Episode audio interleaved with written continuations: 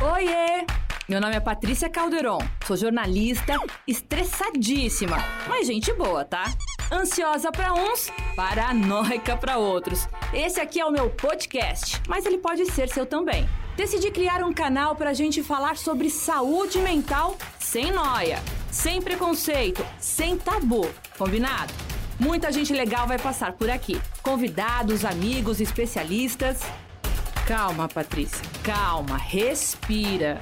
Conta até três, bem devagar. Vamos lá.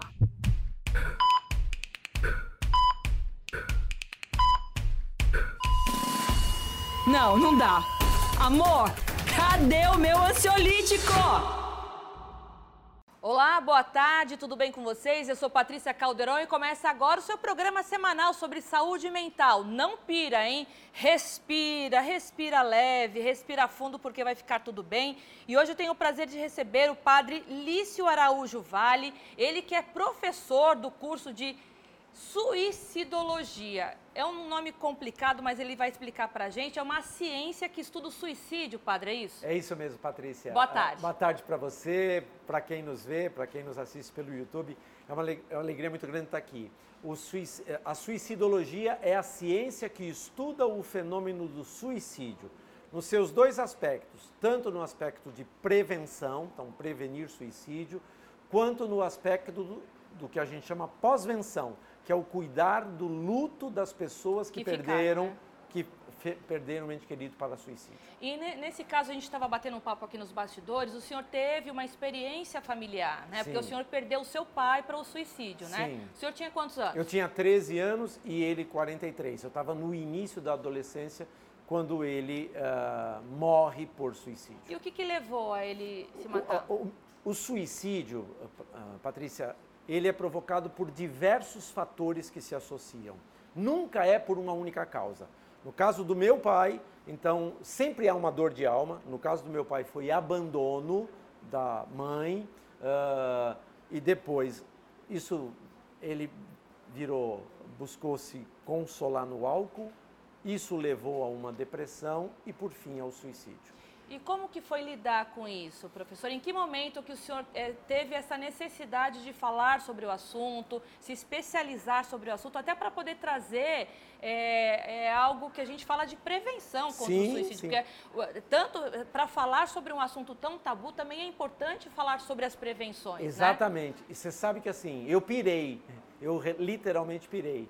E aí foram 30 anos de terapia 30 anos deitando uma vez no, por semana no divã para elaborar o estrago emocional que o suicídio do meu pai provocou em mim.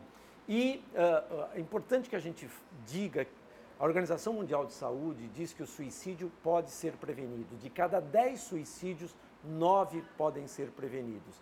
E são coisas bem simples que a gente. Uh, três são atitudes básicas. Conta pra gente. Que a gente são. pode prevenir um suicídio. Primeiro, estar atento às falas. A grande maioria das pessoas que atenta contra a própria vida fala, ela fala das suas dores, ela solta frases. Uh, eu estou pensando em me matar, eu quero morrer, eu vou me matar, ou frases indiretas. Uh, eu estou pensando em fazer uma grande besteira. Uh, se, você, quando você voltar, eu não vou estar mais aqui. Então, ficar atento às falas. E normalmente as pessoas em comportamento suicida, elas mudam o seu comportamento. Ou elas se isolam, ou elas se deprimem, ou elas se trancam no quarto, ou elas perdem o convívio social. Então, a segunda coisa que a gente tem que ficar atento são as mudanças de comportamento.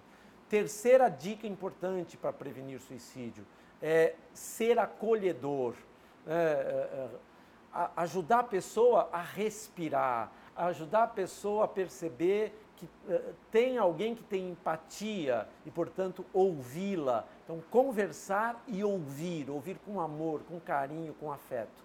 Outra dica, motivar a pessoa a cuidar da sua saúde mental, a procurar um profissional de saúde mental.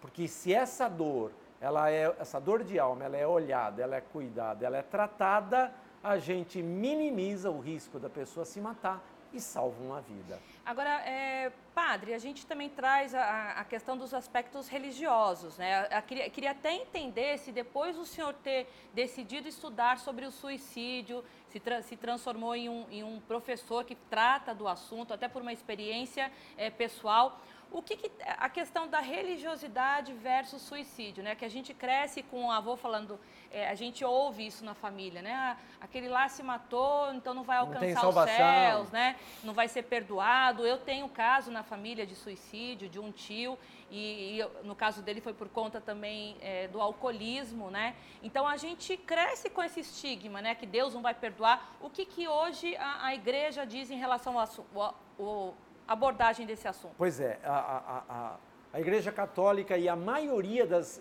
das religiões presentes no Brasil atualizou a sua doutrina sobre isso, Patrícia. Hoje, a maioria das religiões, porque as religiões dialogam com a ciência. A ciência hoje diz que o suicida não quer matar sua vida, ele quer matar a sua dor mental, a sua dor emocional. Então, ele não tem, em tese, a intenção de tirar a própria vida e pecar contra o quinto mandamento.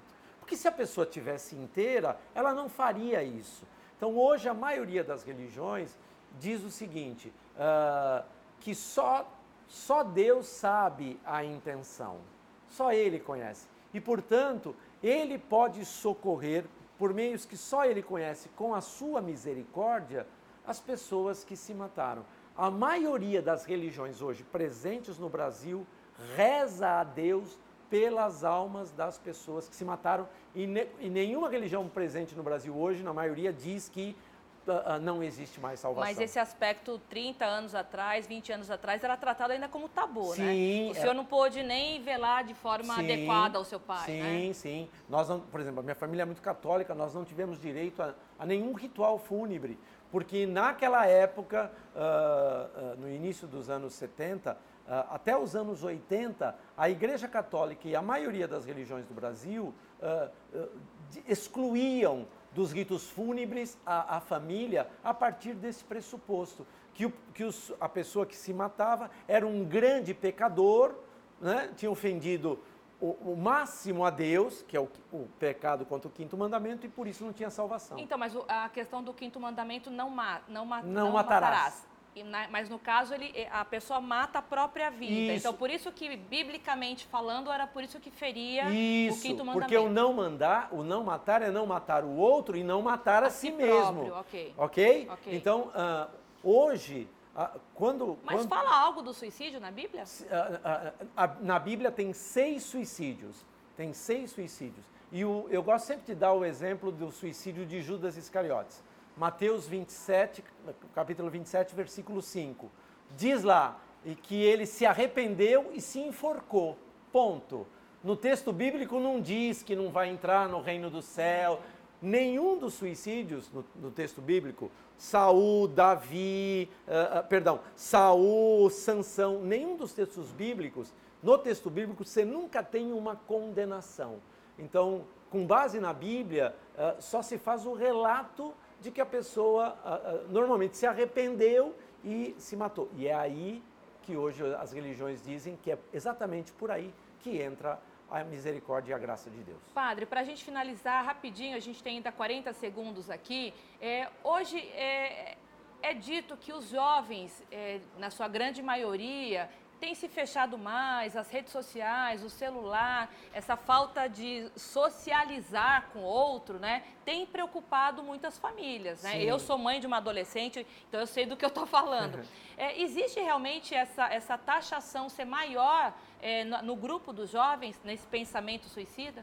Ah, te dou o dado da Organização Mundial de Saúde.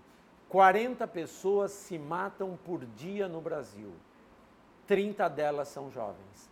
É a né? faixa etária onde os números mais crescem. Por conta do bullying, por, por questões do sexuais. Bullying, questões sexuais, homofobia, homofobia depressão, depressão na, na infância e o na adolescência. O mundo doido da tecnologia, Isso, né? as, as crianças são estimuladas o tempo inteiro, não se frustram nunca. Então, uh, é o grupo no Brasil onde os números mais crescem. Padre Lício, É um prazer falar com o senhor aqui sobre um assunto. É um assunto tabu, mas é interessante a gente conversar de uma forma tão tranquila e tão é, firme, porque o senhor é um estudioso do assunto, né? Então a gente não está jogando aqui palavras ao vento. O senhor estudou para falar tudo isso. Então eu queria agradecer a tua Obrigado, participação. E quem quiser é, ouvir e assistir a entrevista que eu fiz na íntegra com o Padre Lício, vai lá no YouTube, a gente tem um Jornal da Manhã, é, notícias de sábado, inteirinho com o Padre Lício, e lá a gente conversa muito mais sobre o assunto. Muito obrigada pela sua participação aqui no Não Pira e Respira, viu? Obrigado, Patrícia. Um beijo enorme para você. Obrigado. E para você que está acompanhando a gente, tem alguma pauta sobre saúde mental? Manda aqui para a gente jogar na nossa roda de conversa. E semana que vem tem mais Não Pira, Respira. Tchau!